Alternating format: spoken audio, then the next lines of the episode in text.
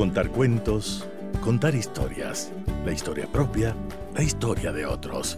Desde este momento en Radio Sucesos, Déjame que te cuente. Déjame que te cuente. Un programa conducido por Gisela Echeverría Castro.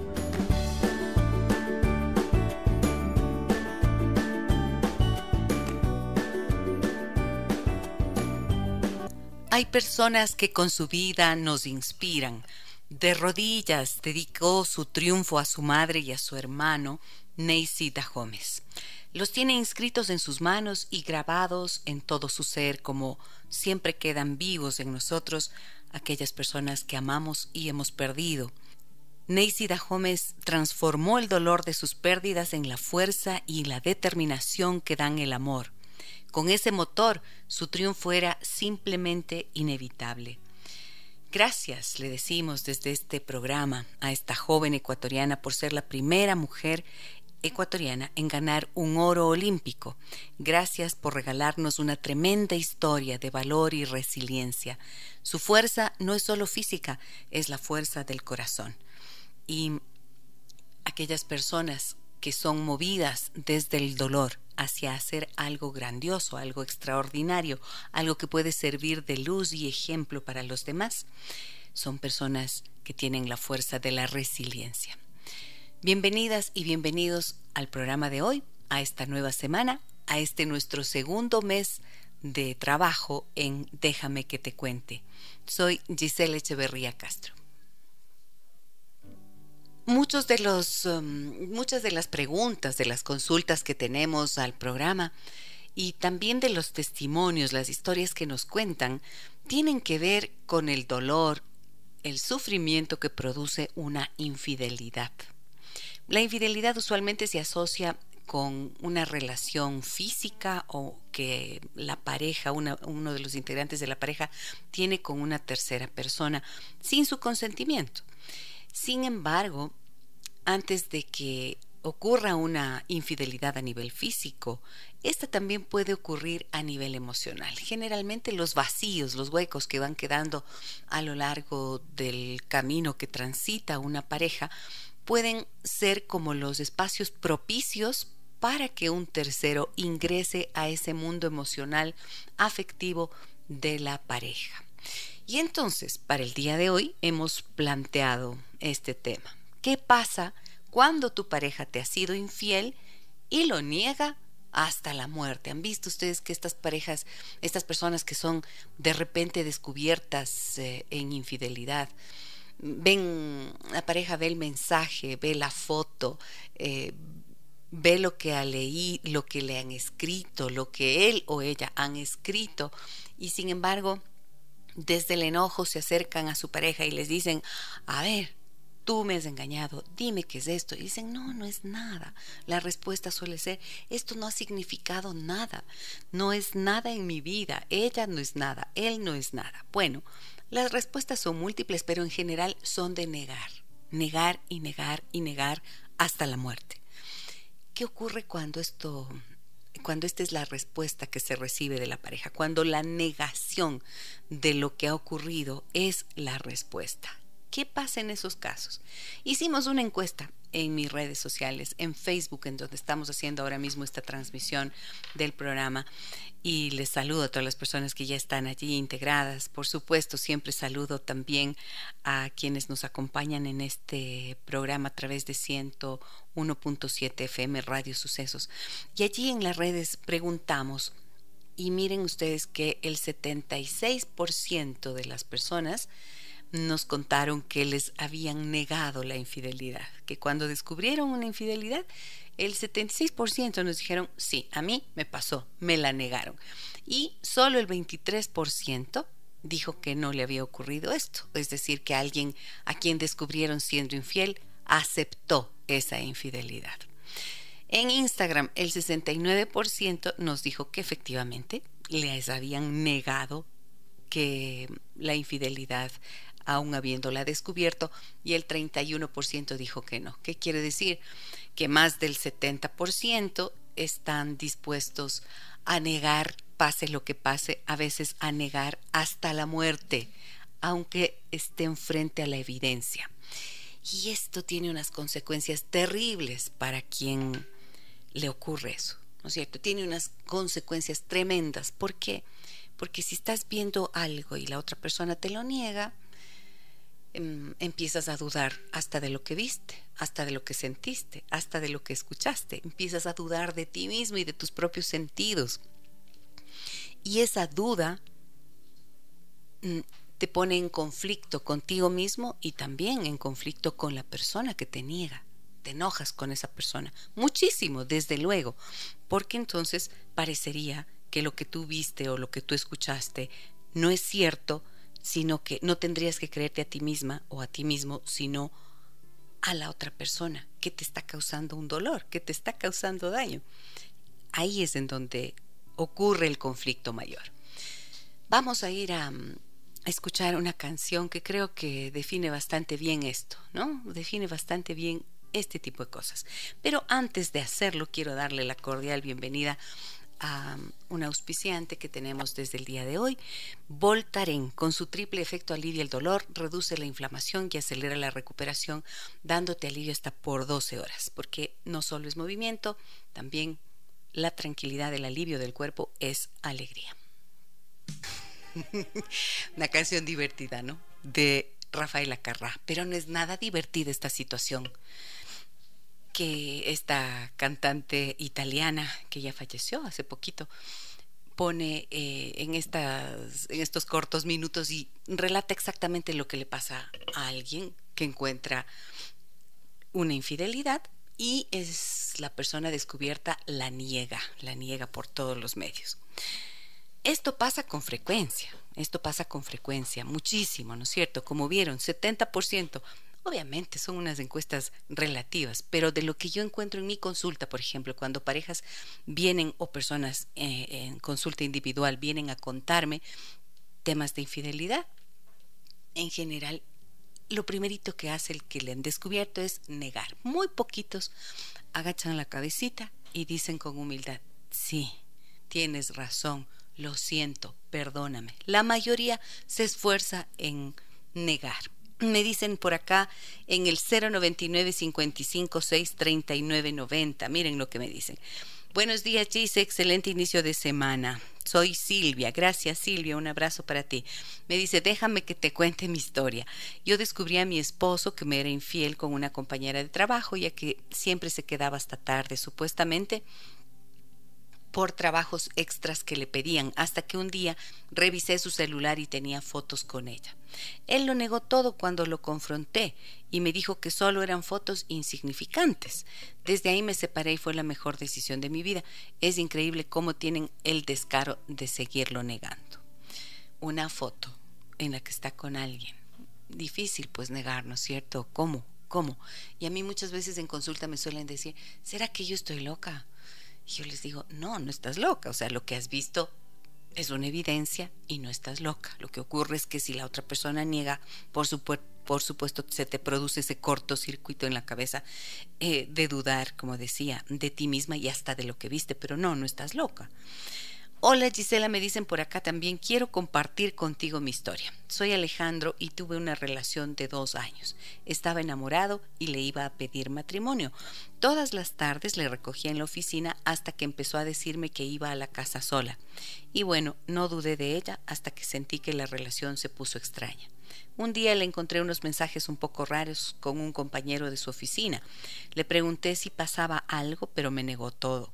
Una tarde le caí a su casa, pero me quedé un poco lejos y vi que se bajó de un carro. Al día siguiente hice lo mismo y vi que se despedía de beso en la boca.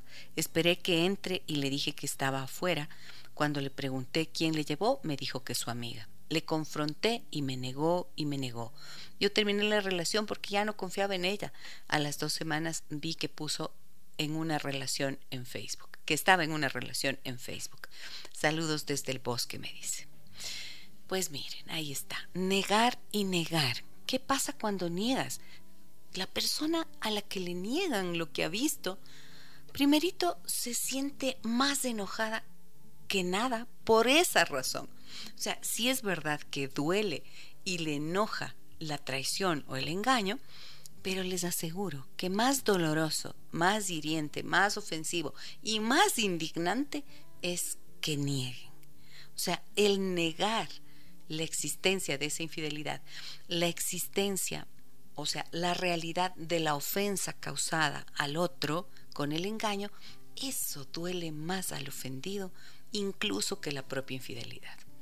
Yo suelo escucharles, ¿no? En consulta las, las esposas, que son las que mayoritariamente veo en realidad. Porque sí es verdad que hay infidelidades como las que ha vivido Alejandro, por ejemplo. Obvio que tengo hombres en consulta que, que cuentan de, de las infidelidades que han vivido, pero mayoritariamente veo a las esposas. Y sean ellos o sean ellas, cuando les niegan, ¿qué es lo que suelen decir? Tengo una rabia tan grande porque me ve la cara de tonta, porque me ve la cara de tonto. Esto es lo peor de todo. Entonces, ¿qué pasa cuando te niegan hasta la muerte la infidelidad? No, pues que te indignas, que la ofensa es doble, porque no solo es el engaño de la traición, sino porque además te están negando algo que tú ya has evidenciado. 099 556 3990 es nuestro número telefónico para el em, a través del cual ustedes pueden enviarnos sus mensajes, sus comentarios, obviamente contarme sus historias y sus puntos de vista para mí son bien importantes. 099 556 3990. Voy a saludar a las personas que nos escuchan a través de la transmisión que hacemos en vivo en Facebook Live. Sandra, Sandra, solamente los nombres les voy a decir ya. Sandra, Germania, otra Sandra, Carmita, Mari, Tatiana, Bolívar, Anabel, Susana, otra Susana, Miguel, em, Patricio Arellano me dice, hola Giselita, un saludo desde Riobamba, Dios me la bendiga y un bonito mes. Muchas gracias, estamos empezando el mes de agosto mes de vacaciones acá en la sierra, mes ojalá de descanso para muchos y mm, no tengo oportunidad de leer los otros nombres, pero les agradezco mucho por acompañarnos en este programa y por seguirnos en Gisela Echeverría Castro.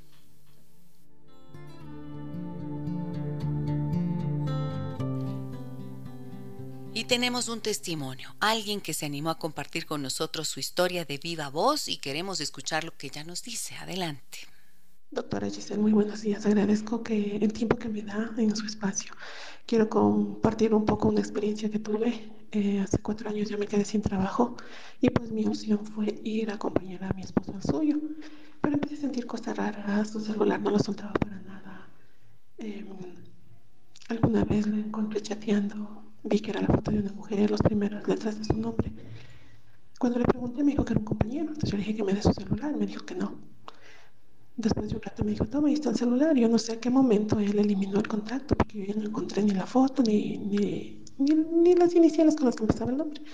Empezaron las peleas. Alguna ocasión yo pregunté algo en días distintos, pues y recibí respuestas distintas por cosas de la vida cambiamos de teléfono y en el teléfono de él encontré varias llamadas a un mismo número telefónico. Cuando pregunté me dijo que era una compañera del instituto que, que le preguntaba cosas de información. Bueno, en otra ocasión le encontré unos mensajes comprometedores, igual le pregunté y me dijo que no, que se están equivocando, que no es para él. Pero lamentablemente era el mismo número telefónico del cual yo vi que había muchas llamadas hacia ese número. Eh, alguna ocasión yo cogí y llamé por teléfono, desde el número, desde el teléfono de él a ese número.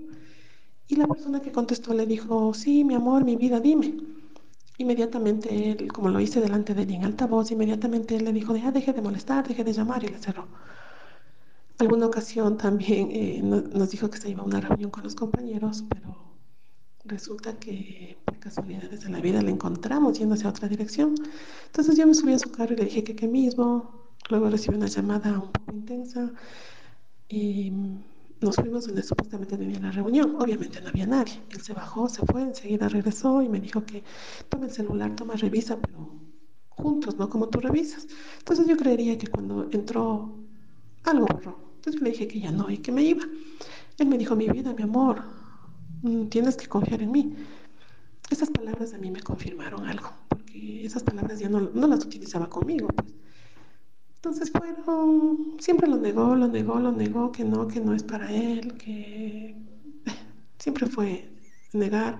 Y yo me volví muy intensa y empecé a molestar y a, insistir, a exigir, al punto que él me empezó a decir que soy una loca, una tóxica, una enferma, que cuando yo le preguntaba algo, él me contestaba, bueno, bueno, bueno, lo que pienses, lo que quieras. Y, y la relación fue empeorando. Y ya no solamente fue ese tema, ya, ya involucró también eh, cualquier otro tema, ya nos alterábamos. Incluso creería yo que cuando yo me quedé sin trabajo, conviví con él 24 horas y eso nos afectó mucho. Eh, empecé yo a ver los efectos de él que yo ya conocía, pero me empezaron a molestar más. Y creería que él también hacía a mí. Eh, él me ha dicho que, que tiene su alma enferma, su corazón vacío, porque cuando yo estuve tan intensa yo ofendí, yo llegué al punto de ofender, humillar, y él me dice que eso nunca me va a perdonar. Yo pedí perdón, pero él me dijo que nunca me va a perdonar y que tiene su alma enferma y vacía y que la culpable soy yo. Eh, que yo nunca le he dado afecto, nunca le he dado cariño. Puede ser, sí, eh, en la intensidad con la que yo estuve, mi amargura expresaba otra cosa, no podía expresar afecto, cariño. Lo único que le pido a Dios es que ojalá Él pueda entender que también falló, también cometió un error y, y que pueda recuperarse, pueda curar su alma, su corazón y reencontrarse y que pueda ser muy feliz. Porque es, es horrible estar en un, en un, hueco donde estás lleno de, de soledad, de tristeza, de amargura de rabia, de enojo, de, de no saber qué hacer. Entonces, eh, lamentablemente, siempre negó. Negó y, bueno, nunca, nunca aclaró, nunca, nunca llegó una conversación donde podamos decir, mira, estás equivocada porque pasa esto, esto, o, o realmente sí, pasó esto, por, por, esto y por esto, porque tú eres así, tú eres asado. Nunca, nunca ha llegado una conversación así. Y mejor dicho, yo para evitar ya problemas, para ya estar yo en paz, porque yo estoy tratando de recuperarme, de quererme, de valorarme. No sé si lo estoy haciendo de la manera correcta, pero yo preferí, opté por no hablar, ya no decir nada. Y eso empeoró la relación. Ya no hablamos prácticamente. Mi estimada doctora, le agradezco mucho, que tenga un lindo día. Muchísimas gracias, Yolanda, por tu confianza. Gracias por dejarnos escuchar eh, tu voz contando esta historia que conmueve y que estoy segura que quizás refleja, mmm, refleja con toda claridad ese proceso que se vive, ¿no es cierto? Cuando ha habido esta infidelidad y la negación, negación y negación. Miren que tiene mucho que ver con lo que nos contaba Alejandro, porque él, él lo vivió con una persona a la que le había, iba a pedir matrimonio y vio con sus propios ojos que ella se bajaba de un auto y ella se lo negó. Pero más adelante la evidencia fue que, que ella ya estaba en otra relación y lo pudo ver en Facebook. También es lo mismo que le pasó a Silvia, perdón, y a tantas otras personas que atraviesan por este tipo de situaciones. Yolanda, voy a decirte algunas cosas porque quiero explicar un poco más de este proceso que ella vivió. Y, y esto lo voy a hacer luego de la pausa comercial que tengo en este momento. Regresamos enseguida. Déjame que te cuente qué pasa cuando descubres la infidelidad de tu pareja y te lo niega hasta la muerte. Este es el tema que tenemos hoy y ustedes pueden escribirnos al 099 55 6 39 90. Saludo a Javier y a Marjorie que se encuentran conectados con nosotros también junto a otras personas en Facebook Live. Déjame que te cuente. Déjame que te cuente.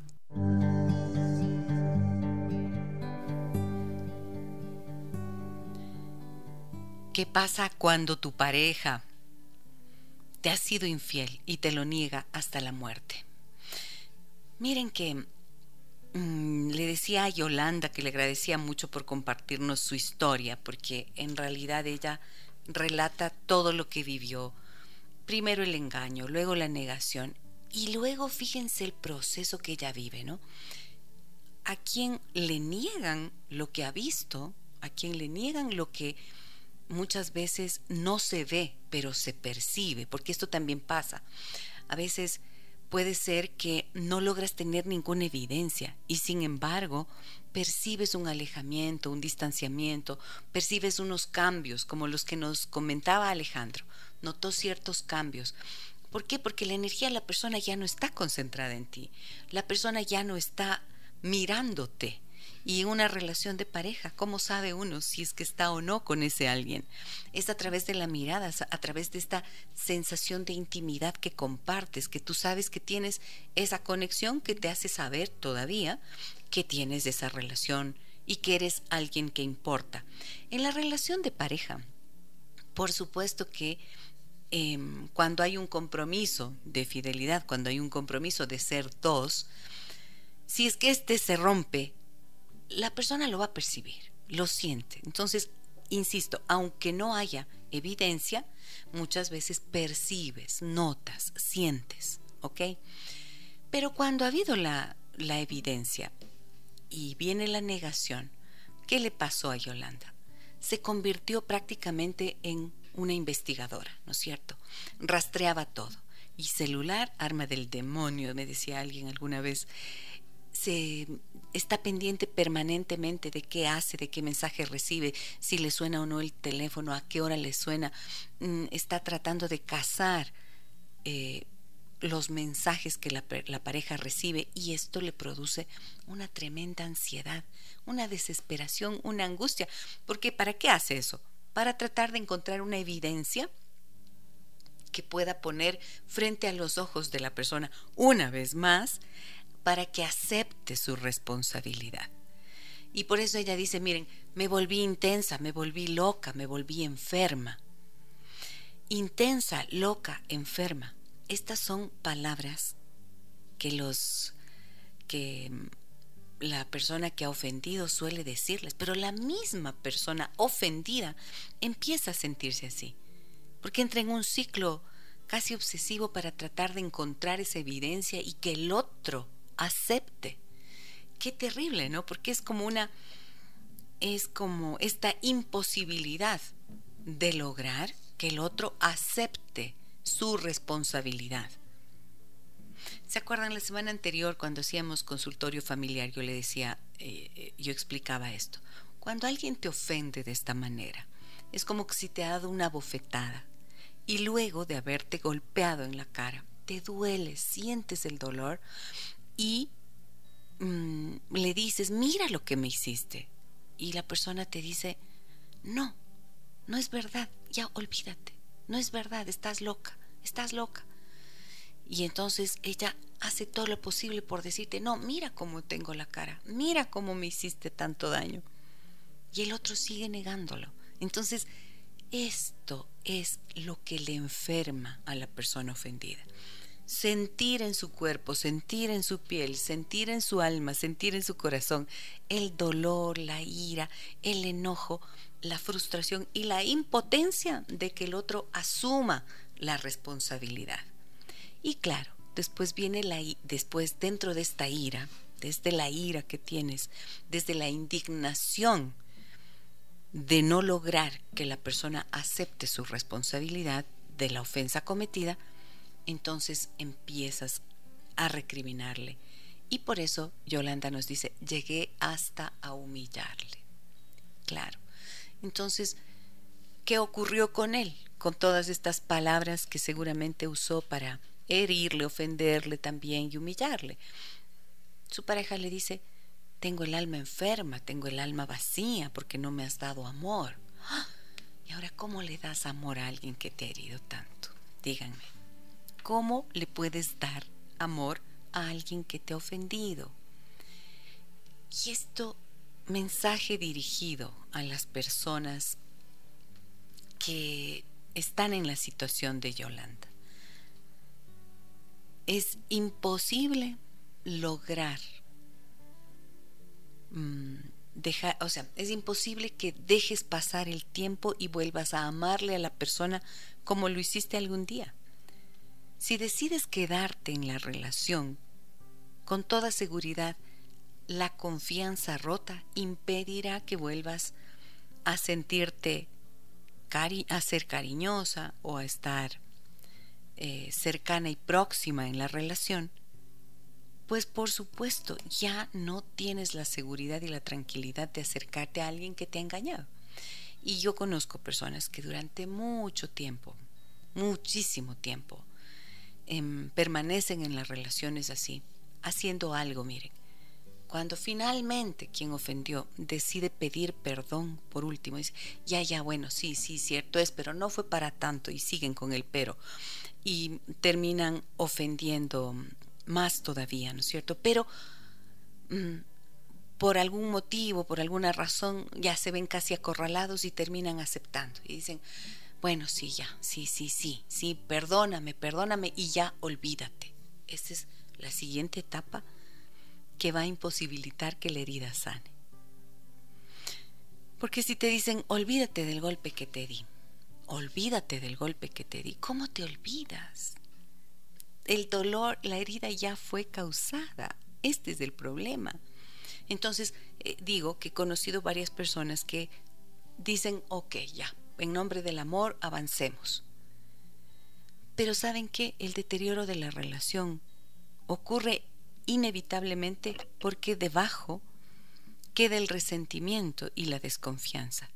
Y luego van a notar después de unos años que pelean por tonterías aparentemente y vienen a consulta muchas veces diciendo tenemos problemas de comunicación y peleamos por tonterías. Y debajo de las tonterías suelen estar estas historias. Entonces, ¿qué hacer en esta situación? Lo único posible es, o sea, lo único posible es, ojalá, si es que pueden, buscar ayuda profesional que les permita salir de ese entrampamiento en el que lo que se produce es una relación francamente desgastante y con dolor. No se supera si no es a través de la sanación de las heridas situaciones como estas. Para él, la pareja de Yolanda, su alma está enferma y vacía. Claro, porque se mantiene también en esta relación. Ya no hablamos, dice ella. En este punto ya no hablan, ya no pueden hablar. ¿Cómo van a hablar? ¿De qué van a hablar?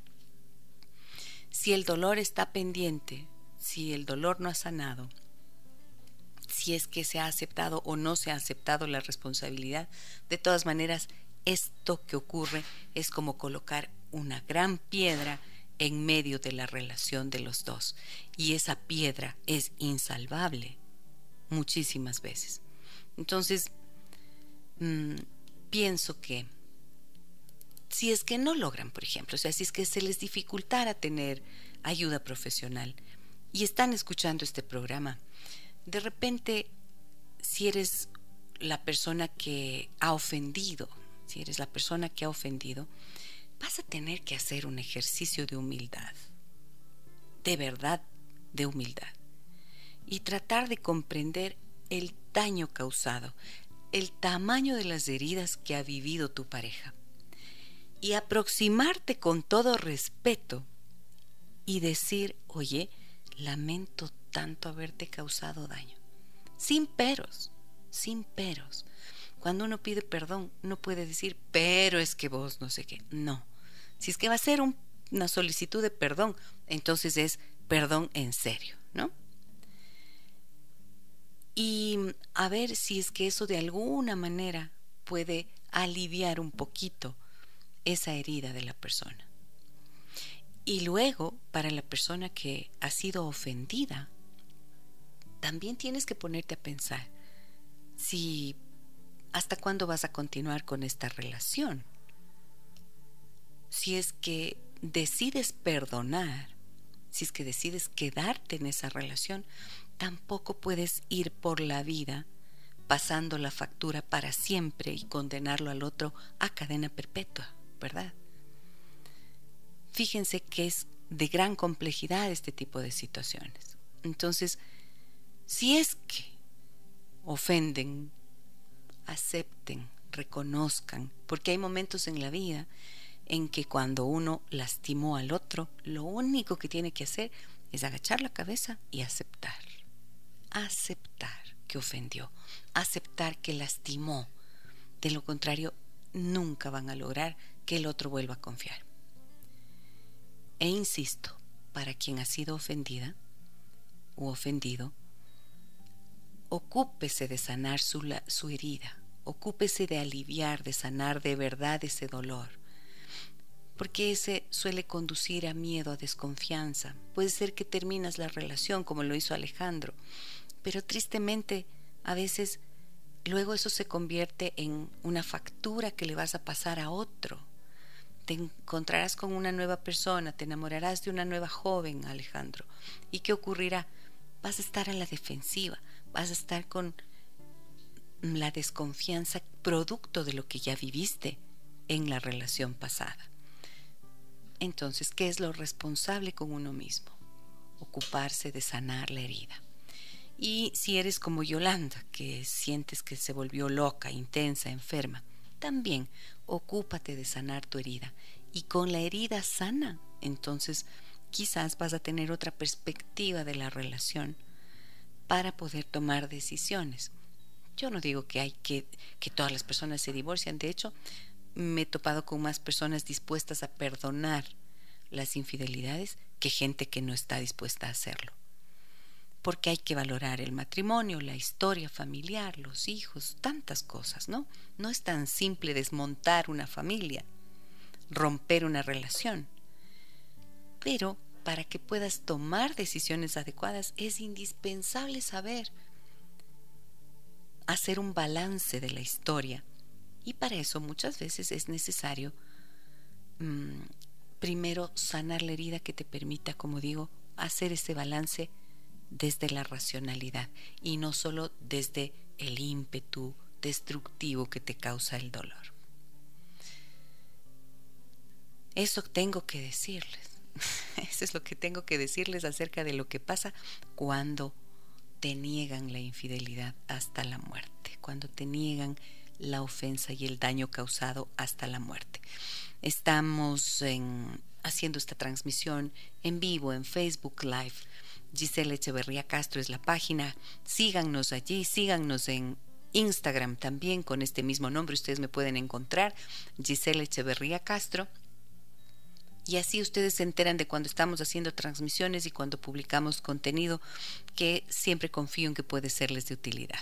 Voy con más mensajes que tengo luego de la siguiente, del siguiente tema. Valeria Lynch en esta mañana. Miren cómo cante ya, ¿no? Con este dolor que se le siente como desgarrador, hablando de la mentira, la mentira, qué cosa tan fea, qué cosa tan dolorosa es la mentira. Y qué difícil ser coherentes en la vida cuando nos oponemos a ella y de repente nos encontramos envueltos en una situación como esta. Andrés me dice en Facebook Live, y cuando lo ves te dicen, pero no es lo que parece, pucha, dice él, aunque no se lo crean, hacen dudar, pero es por el dolor que se siente en ese instante. Claro, claro, claro, te hacen dudar porque te hace dudar, como decía, pero porque es un momento de shock. Cuando ves algo así, es un momento de shock. Tengo mensajes, mensajes que llegan al 099 556 3990. Agradezco siempre su confianza cuando ustedes me comparten sus historias y yo eh, yo agradezco y aprecio muchísimo esa confianza que ponen en mí y en el programa. Me dicen acá, buenos días Gise, por fin lunes para poder escuchar estos temas fantásticos. Saludos a todo tu equipo y a la radio, muchas gracias. Soy Tami, me dice, y tengo 35 años.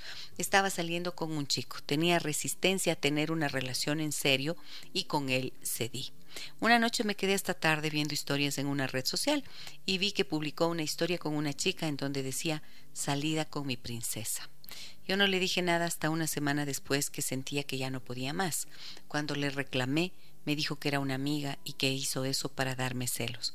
Aún sigo con él, pero no me siento segura. Un lindo día. Claro, pues Tami, ¿cómo vas a sentirte segura? A ver, ¿cómo te vas a sentir segura después de eso? Y hay una expresión que un poco me parece que es bastante cruel, ¿no es cierto? Cuando dice, no es nada, como nos decía Andrés, y esta de solo es una amiga. Pues con esto de que solo es una amiga, eh, solo es una amiga, lo que te está diciendo es dos cosas, dos cosas. Te estoy mintiendo en la cara, es lo uno, ¿no es cierto? Y lo otro que te está diciendo es, ya no puedes confiar en mí. No soy sujeto de confianza. Piensen en eso. Cuando dicen algo así y están minimizando el impacto que tiene una publicación como esta salida con mi princesa, mi princesa. Mm, todos tenemos una inteligencia y sabemos interpretar y entender los mensajes. Pero cuando alguien mm, te dice algo así y minimiza lo que tú le dices, minimiza la respuesta que te da, te va a confundir y no creo que existe nada más grave que entrar en ese proceso de confusión y de desconfianza. Tú dices que no te sientes segura con él, por supuesto. Es la consecuencia lógica y quizás más adelante te conviertas, como decía eh, Yolanda, en esa investigadora, en esa intensa que suelen decir los, eh, las parejas. Eres una intensa, eres una loca, eres una enferma, eres una tóxica. De eso vamos a hablar el miércoles, que tenemos un montón de cosas ahí que decir. Pero eh, eres una loca, una intensa, una tóxica. ¿Por qué? Porque ya no tienes confianza. Ahora, cuando a veces las personas hacen los reclamos, hacen las preguntas y de repente las explicaciones les satisfacen, pero les queda la inseguridad. Y a veces suele ser cuestión de tiempo.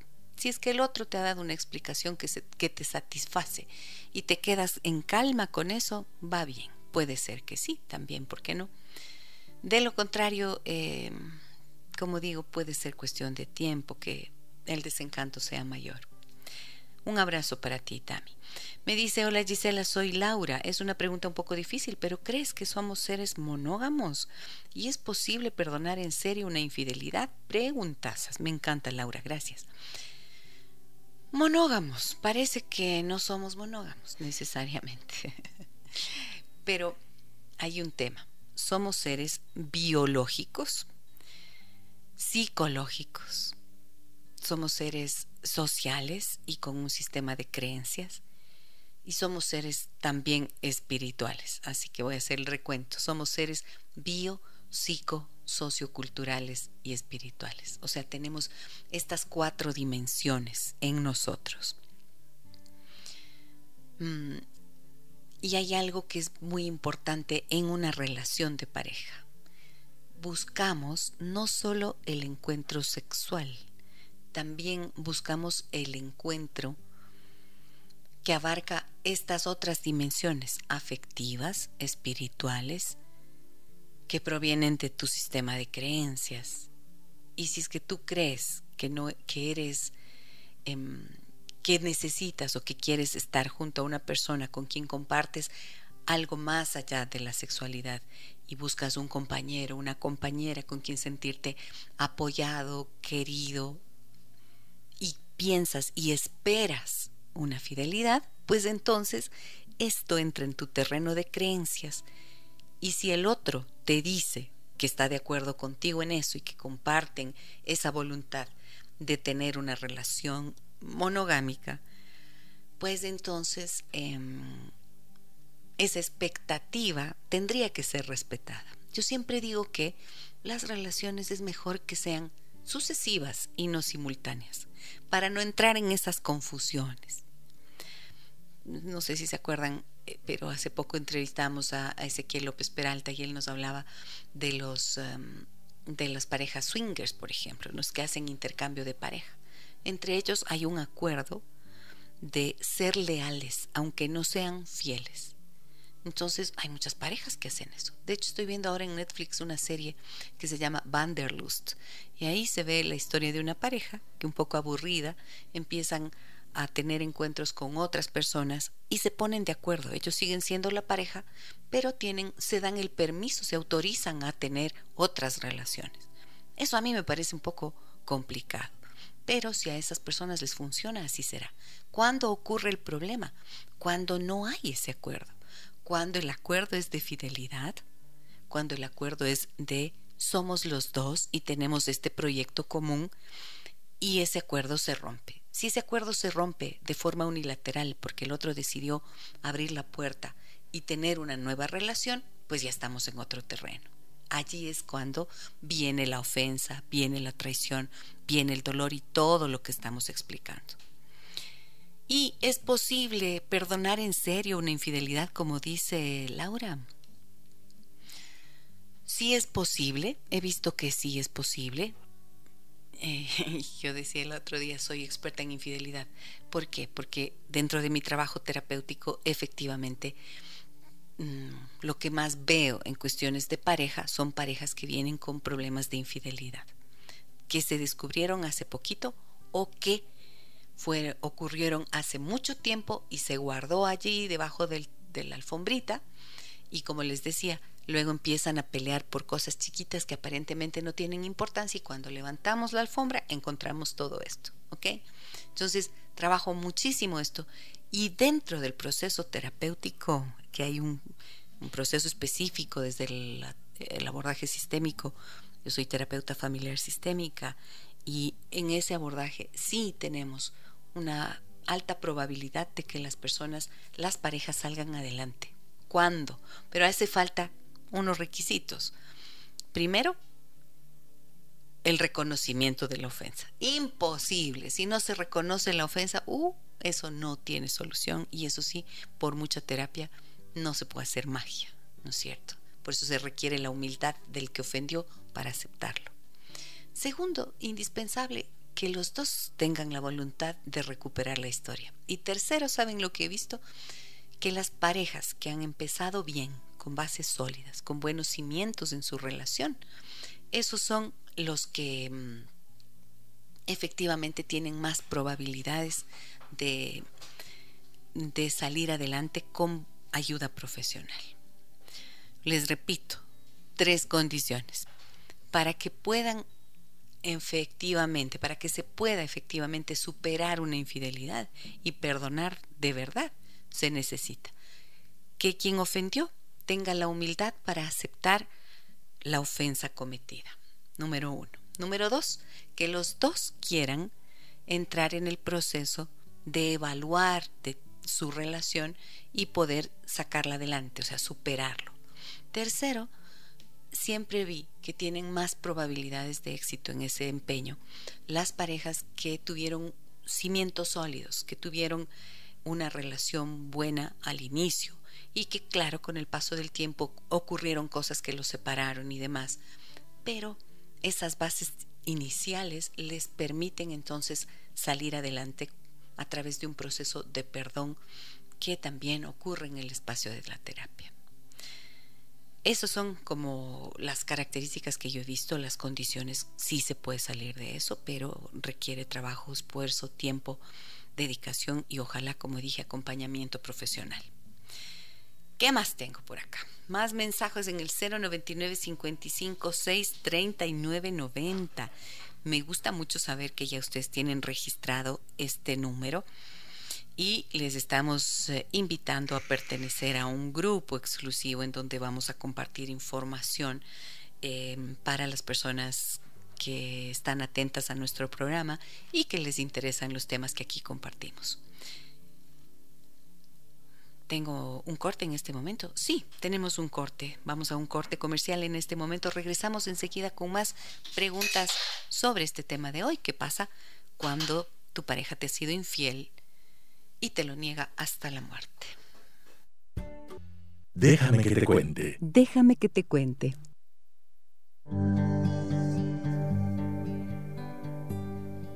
Ay, ay, ay, te lloré un río, dice Mana. Claro, pues te lloré un río y cuando uno llora como un río, cuando el dolor está allí haciéndonos um, sobre todo un recordatorio del engaño. Qué cosa fea es el engaño. Qué triste es el engaño. Que um, esto no significa que estoy juzgando a quienes entran en este tipo de relaciones. Pero miren, a propósito de la pregunta que me hacía hace un ratito Laura, donde me dice que si se puede o no perdonar la infidelidad, también tengo que decir una cosa. Voy a dejar en mi página de Facebook un, um, el link de un video en el que yo hablo acerca de cuántas veces hay que perdonar la infidelidad. Eso creo que es bien importante, porque sí se puede perdonar, como yo decía, si es que los dos vienen a terapia, si es que hacen un proceso, si es que hay humildad, si es que se reconoce. Pero hay momentos en que, aunque haya ese reconocimiento, hay que decir suficiente. Ojo, cuidado. Porque si soy una persona a la que le ofenden una y otra y otra y otra y otra y otra vez, ¿qué pasa contigo ahí? ¿Cómo queda tu corazón? ¿Cómo queda tu autoestima? ¿Cómo queda tu capacidad de confiar en los demás y en la vida? De hecho, el cuerpo, la mente se enferman. Si alguien te golpea una vez, dicen, es responsabilidad de esa persona, pero si te vuelven a golpear dos, tres, cuatro, cinco y tú sigues allí, es como si estuvieras abrazado a un árbol de espinas que te causa tanto dolor y no te sueltas. Entonces, atención con eso, no estoy diciendo que todo el mundo puede salir de ese tipo de situaciones. Hay veces que no, hay veces que no se puede porque simplemente no hay las condiciones o porque ya no merece. No mereces continuar en una relación en la que te golpean insistentemente. Ahí es cuando hay que decir suficiente y la búsqueda de ayuda en esos casos es para que puedas decir ese alto, puedas poner el alto y puedas decir ese suficiente. ¿De acuerdo?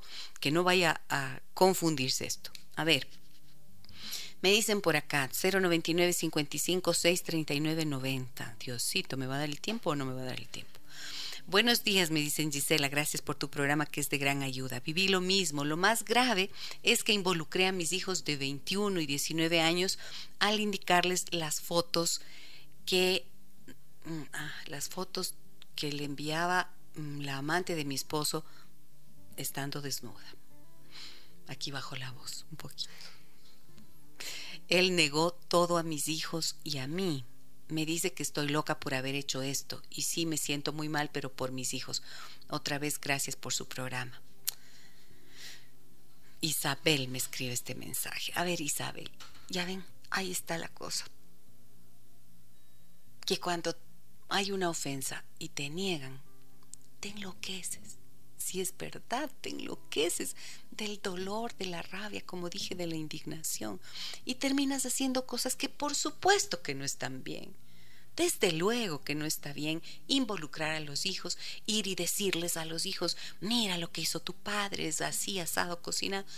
Desde luego que esto no es correcto. Ahora, que, que puedo comprender que estás loca y actúas así con esta rabia, sí, pues enloqueciste momentáneamente.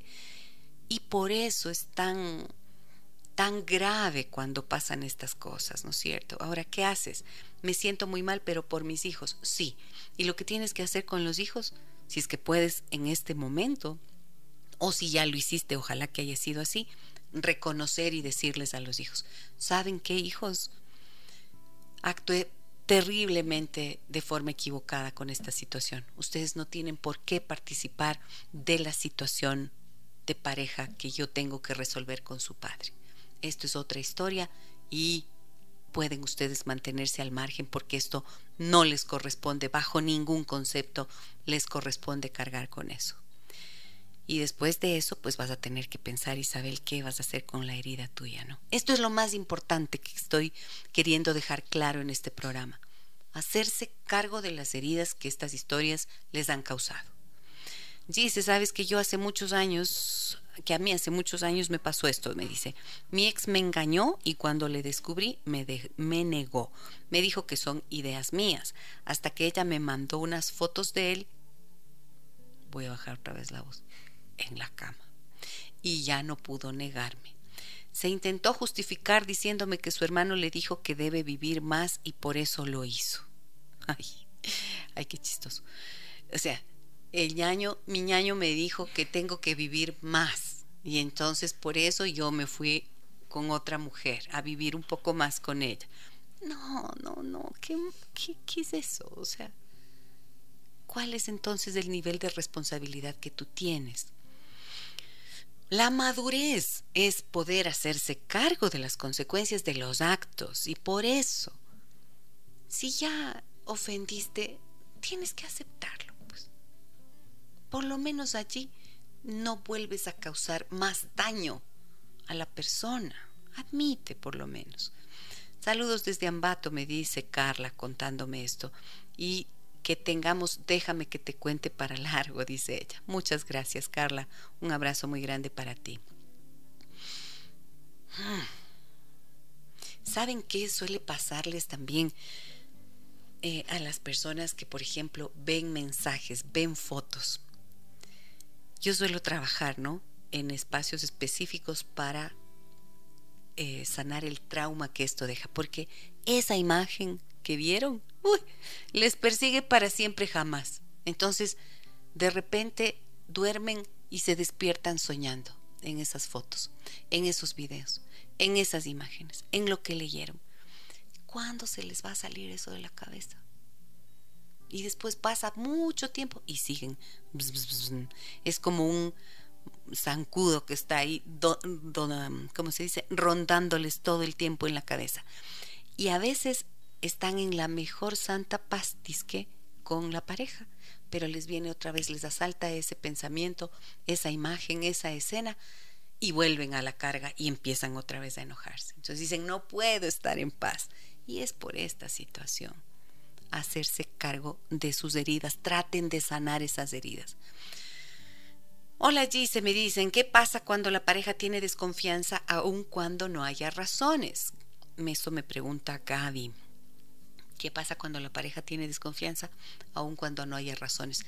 Buenísimo está este tema para que lo podamos trabajar en el consultorio familiar, por ejemplo, o podemos hacer un programa completo sobre esto, porque sí, esto suele tener que ver mucho con lo que yo le decía hace un ratito a Alejandro, ¿no? Yo le decía a él, mira, como a ti te engañaron, entonces si no te ocupas de sanar esa herida, ¿qué te va a pasar? Vas a tener una nueva relación y vas a transferir esa desconfianza a la nueva persona. Muchas veces tiene que ver con eso, con heridas del pasado que se trasladan a la nueva relación.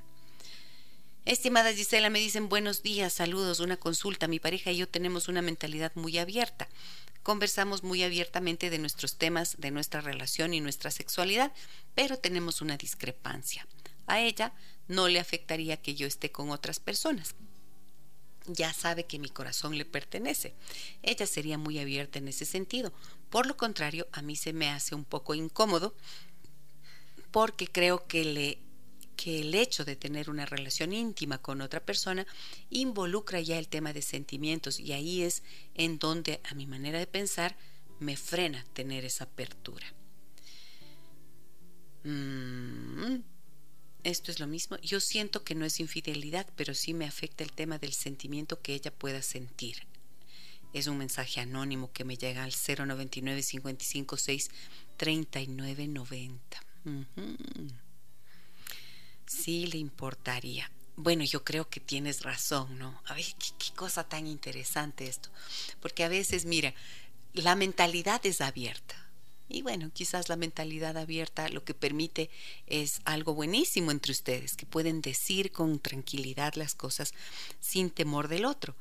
Pero tal vez este temor tuyo de que ella a ella no le importe tenga que o a ella no le resulte relevante que tú lo hagas tal vez lo que hace es despertarte el temor de que no le importes tanto a ella, ¿no es cierto? Porque a veces uno dice, bueno, si no le das celos, si no le importa nada de lo que yo pueda hacer, entonces tal vez no me quiere tanto, tal vez no soy tan importante para ella. Y quizás eso es lo que hace que se te levante este temor. Mm, quizás lo más importante sea eso ahora. Entonces, en medio de esa libertad y esa confianza que ustedes tienen para hablar, sería bueno que le comuniques a tu pareja este temor que se te ha producido y que entre los dos puedan entender bien qué es lo que les está pasando. Sobre todo comunicar el miedo. Comunicar el miedo es lo más importante para todos. Mm, hmm, ¿Qué más tengo que decir? Un momentito. vamos con algo de música para que yo pueda pensar en este en estas preguntas que me llegan por acá. Tengo más tengo más preguntas en el 099 55 639 90 y también en Facebook donde nos escuchan en vivo.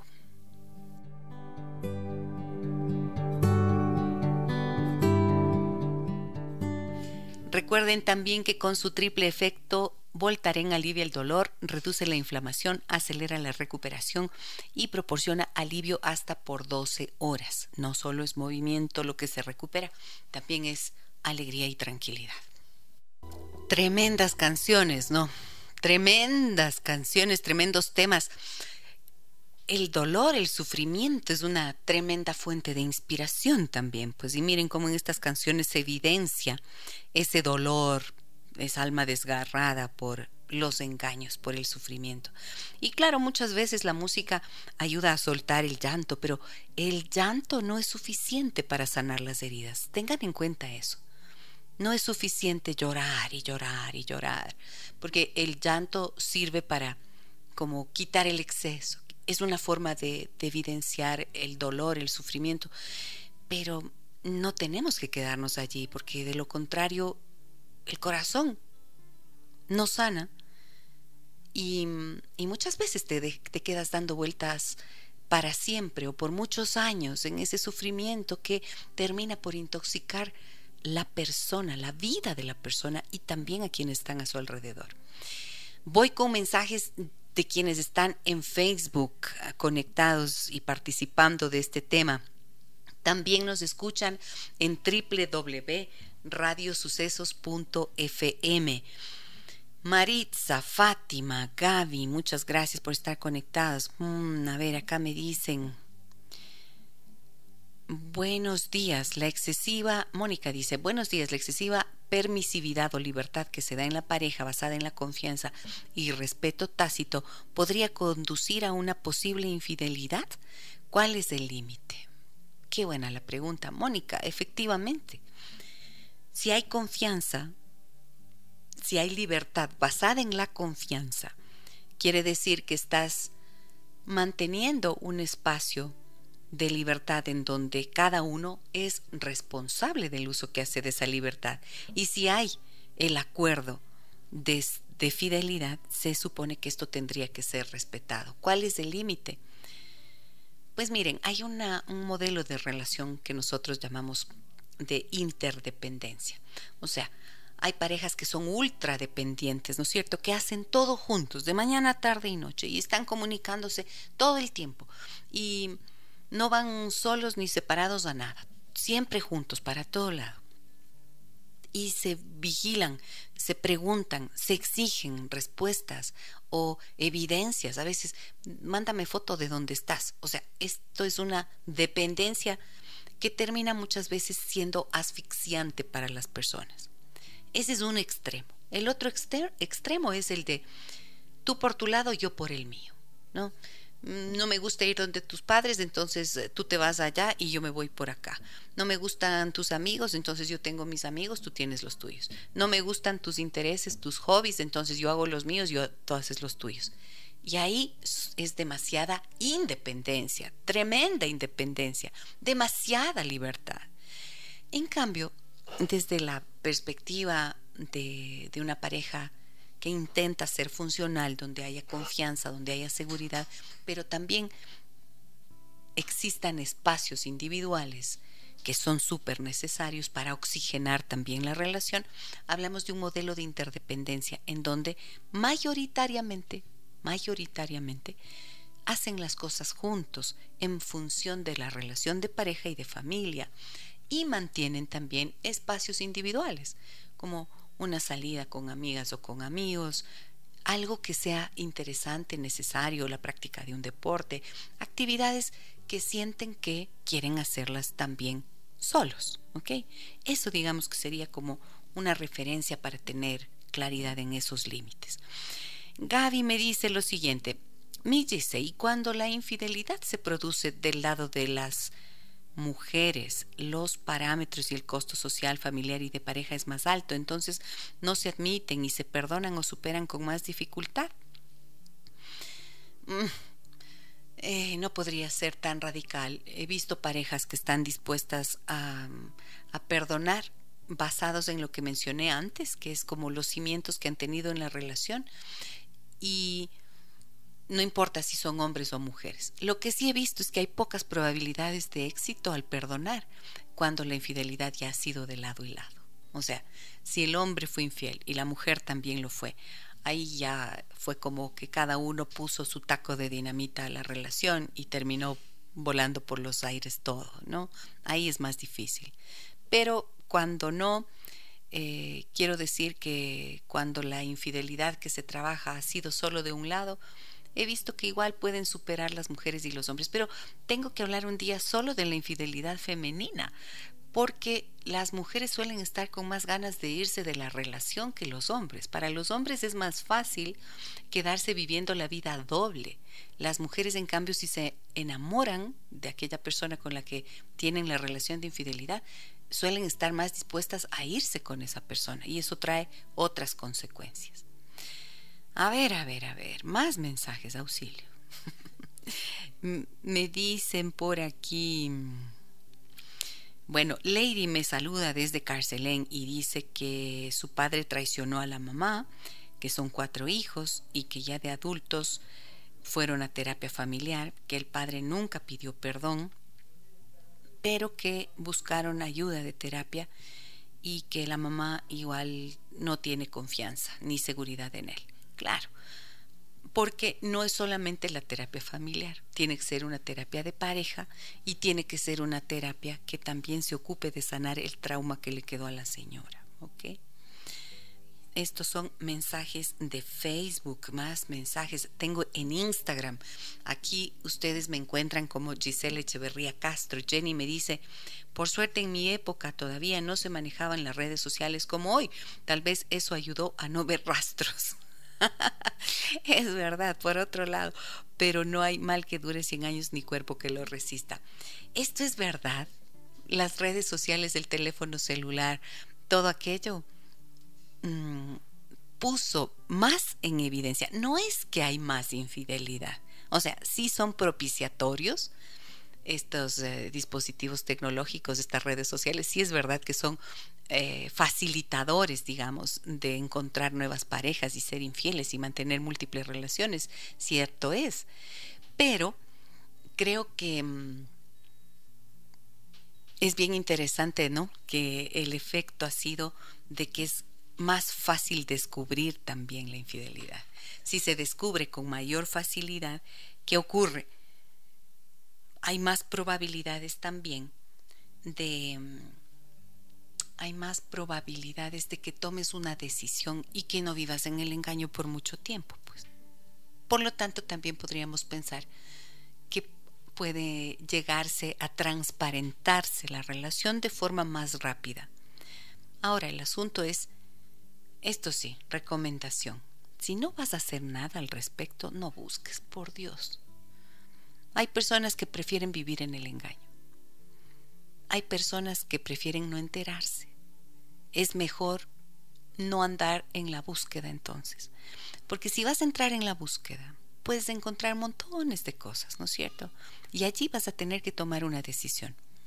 O vives con ese veneno que te queda ahí grabado en la mente y en el corazón, o haces algo con relación a la pareja que te ha engañado. Entonces, es que a mí me, suelen decir, no es que yo no quiero vivir engañada. Bueno, entonces habrá que pagar el costo de transparentar y decir qué es lo que está pasando. En todo caso, difícil situación, difíciles los temas, difíciles, complicadas las preguntas, pero como han visto, mi recomendación, como les dije hoy, es en este sentido. Si te niegan hasta la muerte, es alguien que no está dispuesto a reconocer y a aceptar el, la ofensa causada. Allí es cuando más tienes la obligación de sanar tu herida y tomar decisiones. Acabamos de colocarles en Facebook, en mi página, este el link de un video que tengo en mi canal de YouTube en donde les digo cuántas veces se puede perdonar la infidelidad. Música, más música.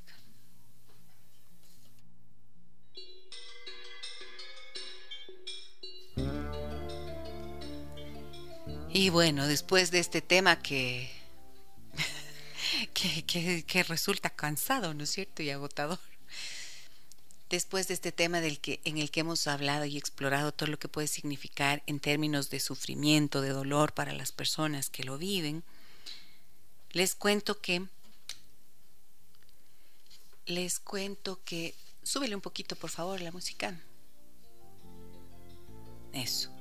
Les, cuento que em, Alfonso Becerra, un ciudadano colombiano, durante un congreso de gestión cultural en Chile que se celebró en el año 2012, expuso una idea y logró que sea acogida por organizaciones de diferentes países. Él pensó que, por lo general, celebramos eventos que están relacionados con la guerra, con la sangre, con la muerte, tal vez con festividades religiosas, con fiestas o fechas políticas como fiestas patrias y todo aquello que nos produce alegría o gozo parece que no hace parte de los calendarios mundiales. Así que él propuso que este que cada primero de agosto que cada primero de agosto se festeje el Día Mundial de la Alegría.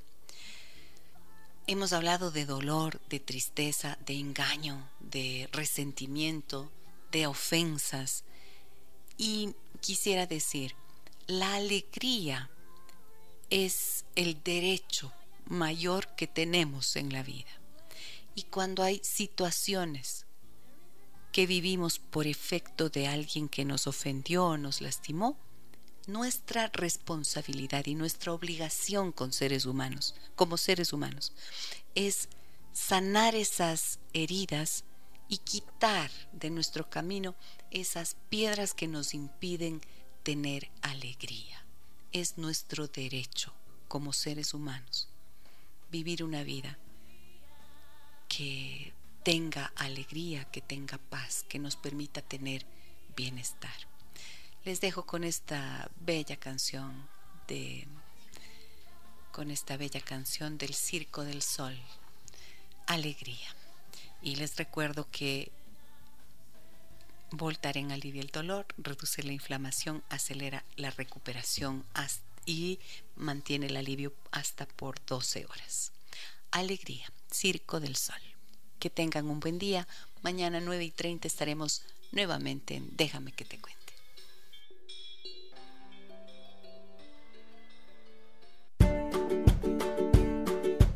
Las historias que merecen ser contadas y escuchadas. Historias que conmueven, historias que inspiran. Mañana, desde las 9 y 30, déjame, que, te cuente. Déjame que te cuente. Con Gisela Echeverría Castro.